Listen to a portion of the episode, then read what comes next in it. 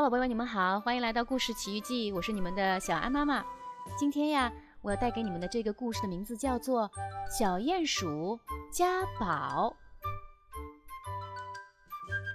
家宝住在城外的一片大草地下，草地上开着五颜六色的花儿。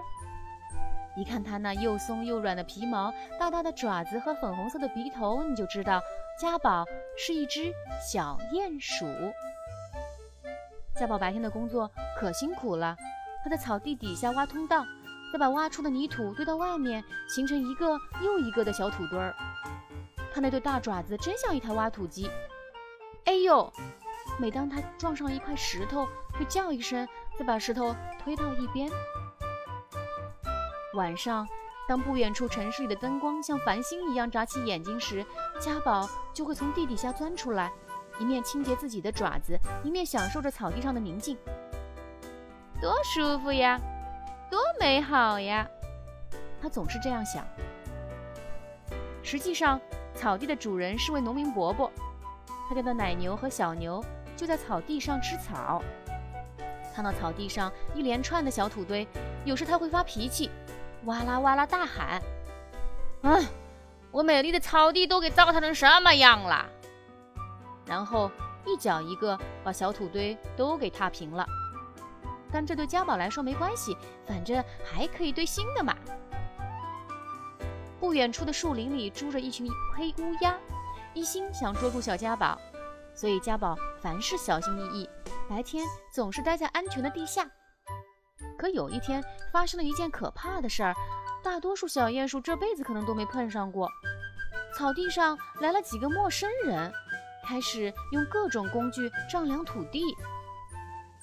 突然，一根测量标杆戳进了家宝睡觉的洞里，吓得他在角落缩成了一团儿。过了一会儿，标杆又抽了回去，正好留下一个孔。家宝从这个孔。向外看到那些陌生人都在忙着，他们拿着标杆走来走去，还在文件夹上做记录。直到天黑，他们才收拾东西，坐车离开了这片草地。从那以后，草地上就不太平了。清晨六点左右，轰隆隆隆，一阵地动山摇，把家宝从睡梦中吵醒。地震了。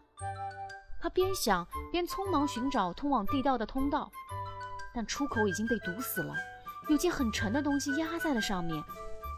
家宝用鼻子拼命地顶啊顶啊，哦哦，他叫起来，好疼啊！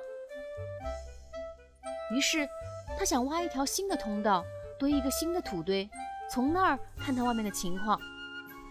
可是不行，泥土就像冬天冰冻的土地那样硬。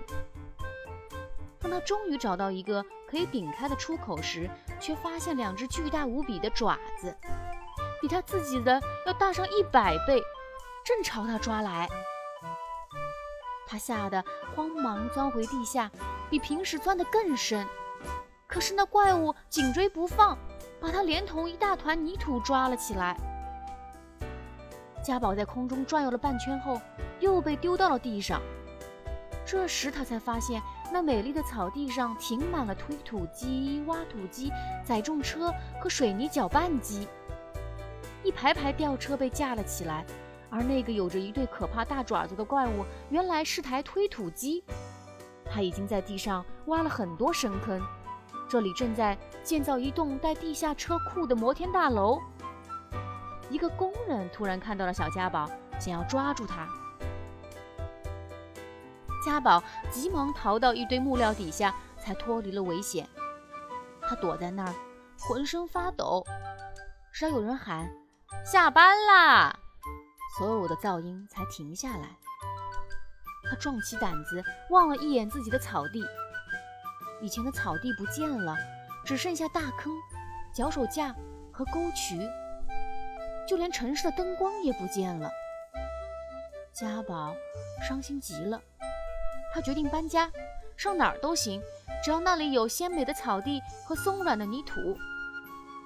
他走啊走，走了几天几夜，穿过一条条铁路和危险的街道。直到他来到一片新的、一望无际的草地，那儿的泥土松软，花儿芬芳。